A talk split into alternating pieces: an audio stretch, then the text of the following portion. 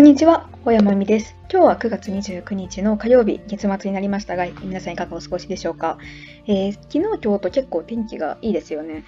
一年中この気温が続いてくれたらいいのになぁなんて思う今日この頃でございます。私は秋風邪をひいてしまって、結構配信が空いてしまって申し訳なかったんですけれども、皆さんもこれから冷え込んでくると思うので、ぜひ暖かくして過ごしていただければなというふうに思います。今日は、えー、ネットニュースに関しての、えー、意見発信というのをしていきたいなというふうにに思っていますので、まあ、10分程度お付き合いください。はい。こちら昨日のニュースを取り上げていきます。昨日の朝日新聞デジタルさんの記事です。タイトルがですね、世田谷に空き家5万個の衝撃。2割以上が市場に流通せず、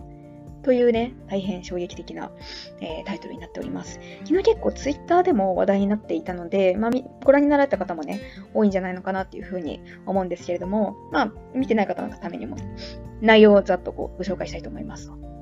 えー、今、全国で空き家というのが問題になっていると。で、国の推計によると、東京都内になんと約81万戸もあって、だから81、1個の戸建てがあると。で、その7割は23区内にあると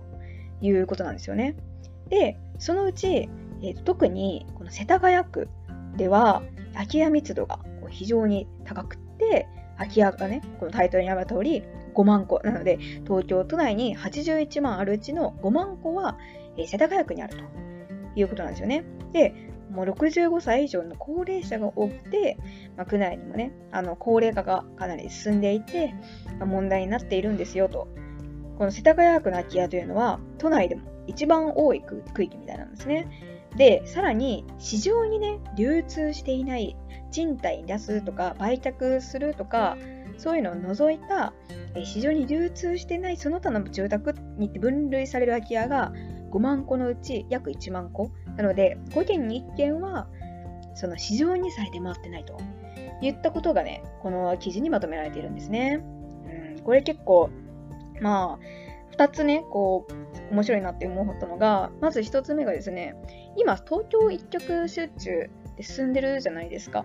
で、東京一極、みんな東京に住みたいから、で東京にこうどんどん新しい家たくさん建ってるんですよね。で、住むとなったら結構、マイホーム構えるって言ったら大抵の方が新築マンションとか新築の、えー、と一軒家とか建てて、まあ、ローン組んで買うっていうのは一般的だと思っていて、で、あのまあ、統計でもそれは一般的になっていますと。で、あの東京はあのそういう傾向にあるので、もう東京って空き家ってイメージなかったんですよ。なくないですか？私はなくて、で、どっちかっていうと地方で問題なのかなっていうふうに思ってました。皆さんが東京で、まあ、仕事がたくさんあるし、ね、経済的にも東京は潤っているので、東京に住みたい。けど、東京は住む場所がないからタワーマンションとか新しい家とか建てる。ので、あの東京は空き家問題はないのかなって思ってたんですけど、実は81万件もね、空き家があると、たくさんあるじゃんかっていう感じなんですけど、っていうのがね、まず一つ、すごいびっくりしたっていう話ですね。で、もう一つですね、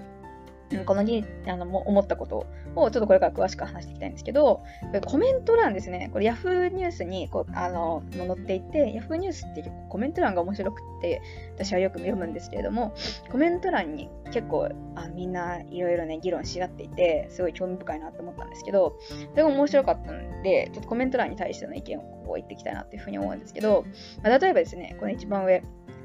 えー、1坪150万もするようなところが平気で空き家になってるからね。相続でも埋めてるのか、家主が失踪したのか、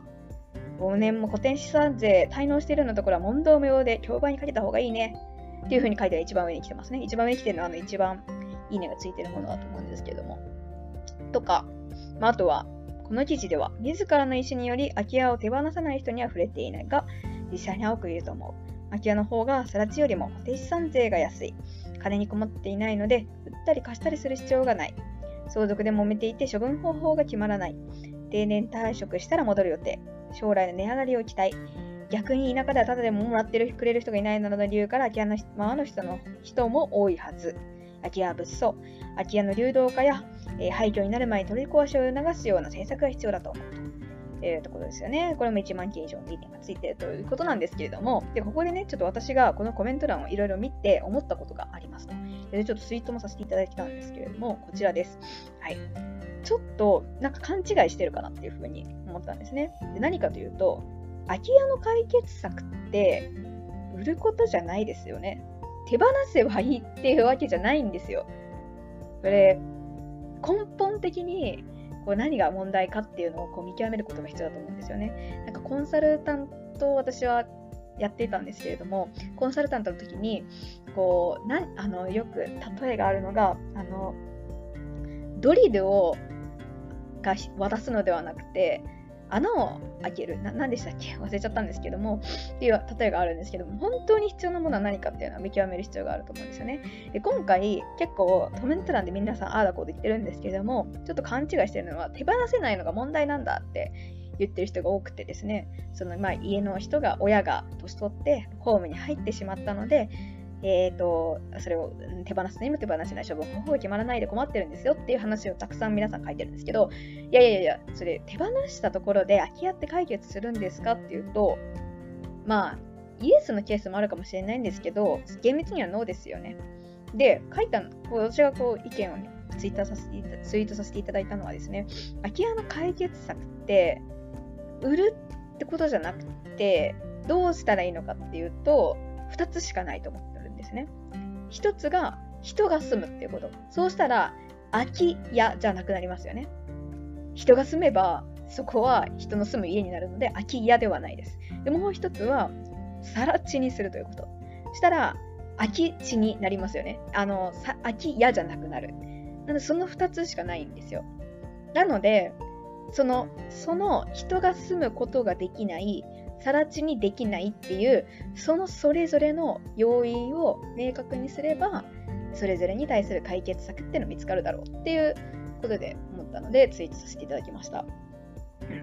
これね、あの、そんなに空き家の専門家ってわけじゃないんですけども、まあ、多分間違ってはないんだろうなというふうに思っていて、まあ、空き家って言っても、そのいろんなね、あの、解決策があのあると思うんですよ。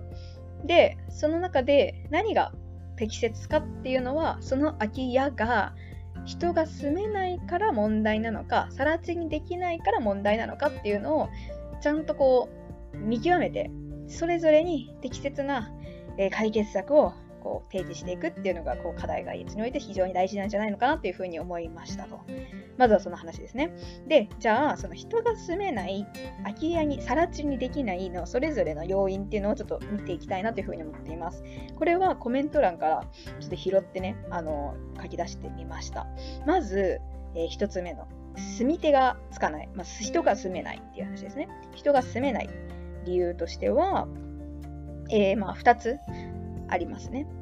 一つが、えとにかく価格が高いと。世田谷区って非常に高いんですよね。さっきコメントの一一番上にもありましたよね。一坪150万ですよ。一坪150万円もしたらかなり高いですよね。なので、若年層の家族が手が出ないというところですね。まあ、確かに私も家欲しいなと思っていろいろ見てるんですけど、東京都内もまず外してますね。とにかく高いんですよ。地価だけでかなり非常に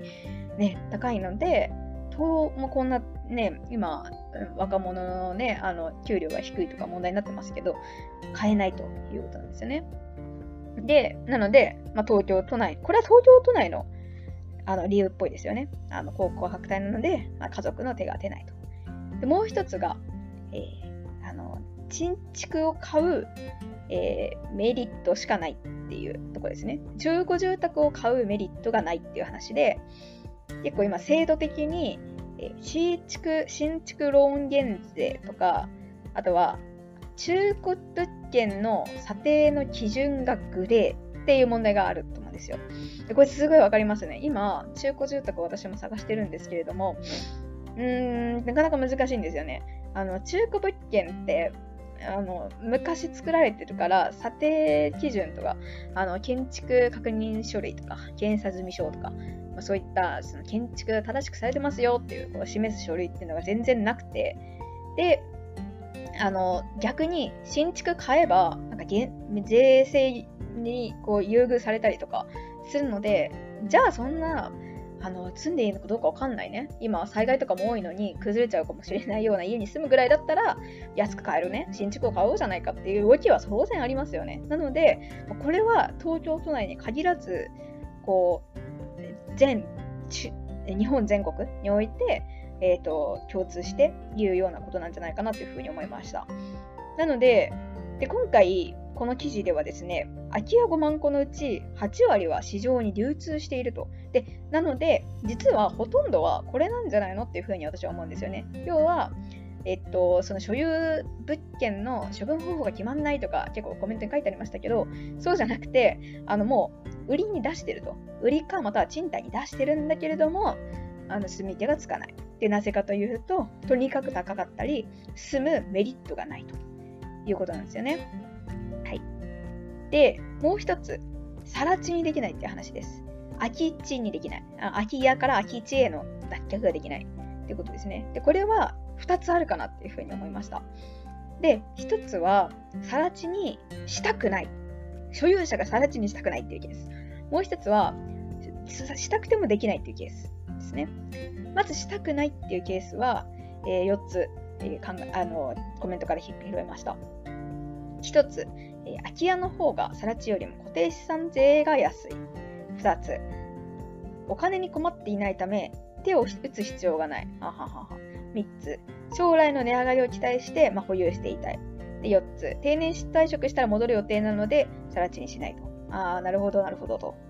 うーん、これはね、まあ、なるほど、なるほどって感じですよね。あのー、一番上の、あの、一番最初の空き家の方が更地よりも固定資産税が安いっていうところにおいては、まあ、なんか税制改革かなんかでね、あの、更地にしたら固定資産税が安くなるようにすれば、解決されるのかなっていうふうに思いますけれども、まあ、あとのね、あの、金に困ってないから、今すぐ手をね、打つ必要がなくて放置してても、まあ、固定資産税払っても別に問題ないとか、将来の値上がりを期待しているとかは、うーん、まあ、まあ、そのままでも、なんか、まあ難しいですよね。まあ、そういう理由もあるだろうなっていう感じはしました。で、あと、定年退職したら戻る予定っていうのは、まあ、うん、まあ、うん、まあまあまあ確かにわからんでもない。あるのかなこれあるのかもしれないんですけど、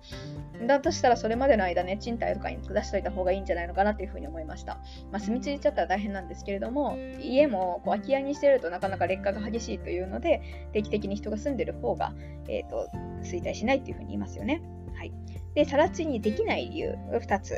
書いてありました。で、1つ目が、えー、所有者が失踪、認知症、相続で燃えている。ああ、これはね、結構コメント欄にたくさんありました。はい。で、もう一つが、これはデベロッパーの話ですね。都市計画で土地の高さ制限が厳しくて、うんと、更地にしてから、えー、更地にする、えー、するのにあたってかなりこう制約が厳しかったりすると。で再建築の目処が立たないので、それそのままになっているということなんですよね。まあ、これは、うん、これもうん、まあ、政治的なところでね、解決策が見えてくるのかなっていうふうに思いますかね。あとは、都市計画で土地の高さの、建物の高さ制限が厳しいっていうのと加えて、えっ、ー、と、もう一つ興味深いのがあったのが、デベロッパーの人が、実は、えー、その密集住宅の一軒一軒をこう買い進めてて、広い敷地をね、こう買おうと、今企んでるんだみたいなことが書いてあって、なるほど、面白いなっていうふうに思いました。まあ、そういうケースもね、あるかもしれないですよね。実は、まあ、多分、戸建て1個1個の面積だったら何もできないけど、戸建てがね、こう10個ぐらい買え、買い進められれば、そこでこうマンション建てられるかもしれないわけですよね。なので、まあ、その途中なので、今、空き家のままに放置されてるっていうことももしかしたらあるかもしれないですよね。でも、だとしたらそれは別に問題じゃなくて、まあ、そういう家庭にあるから、まあまあまあ、あのー、経過中なので、まあ、うん、まあ、そんなに問題意識するものじゃないかなっていうふうに思うので、まあ、どっちかというと、その、本当は住みたい、住んでほしいんだけど、住み手がつかないっていうところ、これがまあ8割に該当なので、大きなところを攻めるのがね、一番大事だと、マクロ的には大事だと思うので、ここをどうにかするのがいいんじゃないのかなっていうふうに思いました。まあ、なので、ぜひ、中古物件にね、が回るように、まあ今、エコーとかサステナブルとか流行ってますけど、ぜひね、住宅もね、建てて壊して建てて壊してじゃなくて、あの海外みたいに昔の物件を長く住む手を直しながら、手直ししながら長く住むっていうことをね、日本でもやっていければいいんじゃないのかなっていうふうに思っております。なので私も中古物件を買えるように、えー、いろいろ調べたり、ね、まあ、聞いたりしてますけれども、そうやって頑張っていければいいなというふうに思っております。ということで、今日は、えー、世田谷区に空き家5万個っていう記事についてお話をしてきました。まあ、他にいろんな意見があると思うので、ぜひコメントを寄せいただければ嬉しいです。それでは今日もちょっと15分経ってしまいましたけれども、最後まで聞いていただいてありがとうございました。また明日も配信していければいいなと思いますので、よろしくお願いします。それでは皆さん、良い一日を。